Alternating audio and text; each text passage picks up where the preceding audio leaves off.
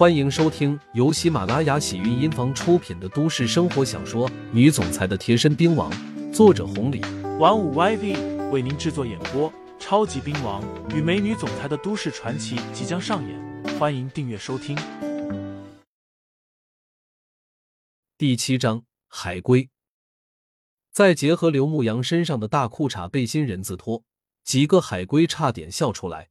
其中一个江雨飞的追求者站出来说道：“雨飞，这的奇葩是你什么人啊？你有意思啊！”“什么什么人啊？”江雨飞没好气的说道：“我们家的房客。”“那就怪不得了，现在怎么办啊？”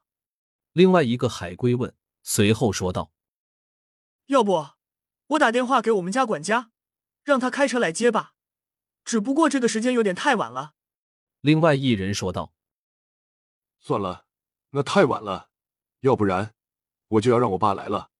他刚买的奥迪呢，现在不说这些了，怎么办嘛？还能怎么办？只能打车了呗。”江玉飞拖着箱子朝着路边走去，然后愤愤的拦了一辆出租车。对方几个人，这是刘牧阳没想到的，而且又是几个海归。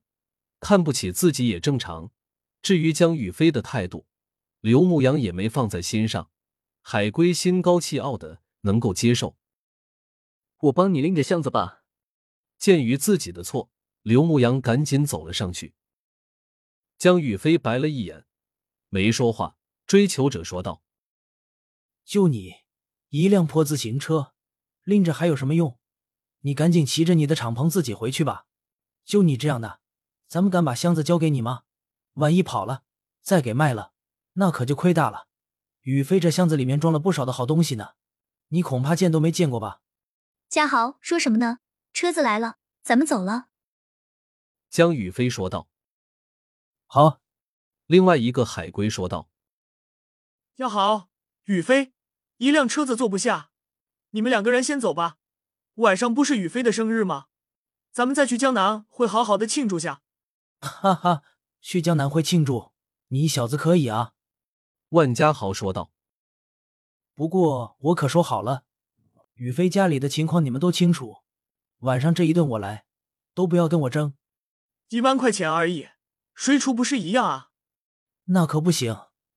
金贤，晚上再说吧，八点钟，可以吗？OK。几个人说完，自顾自的离开了。留下了刘牧阳吃了一肚子的灰尘。刘牧阳倒也不和他们一般见识，骑着自行车再次绕回去了。只不过经过大棚区尽头一个小区门口的时候，再次碰到了江宇飞和万家豪。江宇飞下车了，和万家豪打了一个招呼，拖着行李朝着小区走去。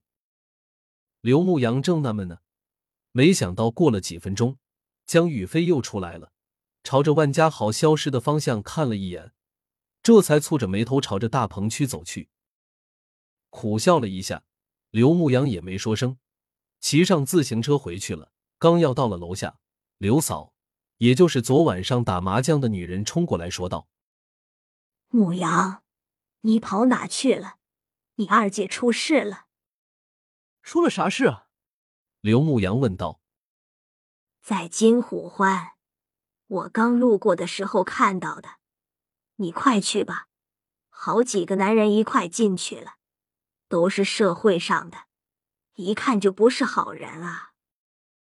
车子一转头，刘牧阳飞驰而上，出院子的时候差点撞到了江宇飞，一口气冲到了金虎欢。刘牧阳直接将车子丢在了门口。现在的金虎欢早已经没有了当年的辉煌。自从出了七爷那个事情后，这边已经好长时间没营业了，除了灰尘还是灰尘。一楼没有，刘牧阳直接冲到了二楼，在二楼的一个拐角处，刘牧阳听到了二姐的声音，刚要推门而入，他突然听到了什么，赶紧顿住了步子。这个时候，二姐接着说道：“向彪，我知道你背后的人是谁。”你要针对金虎欢感兴趣，老价格三百五十万，上下二层楼，又是这个地段，真的是谁买谁赚到。向彪哈哈笑道：“二姐，你既然知道我背后的人是谁，那你开这个价格就太坑了。现在金虎欢什么样，你比我清楚。要不然的话，你拥有这块地，还会过得跟个过街老鼠似的吗？七爷那边已经打了招呼，只要你把这金虎花卖给我，你还可以回来上班。”崔二姐在沉思。向彪接着说道：“二姐，听我一句劝，老鬼头都跑了，现在这地方就是个荒地，只要七爷不放话，真的是一文不值。你与其这样守着，不如三十万卖给我，反正老鬼头不在了，三十万都可以进了你的腰包。几百万的场子，对方只出了三十万，这和抢有什么区别？”听众朋友们，本集已播讲完毕，欢迎订阅专辑，投喂月票支持我，我们下期再见。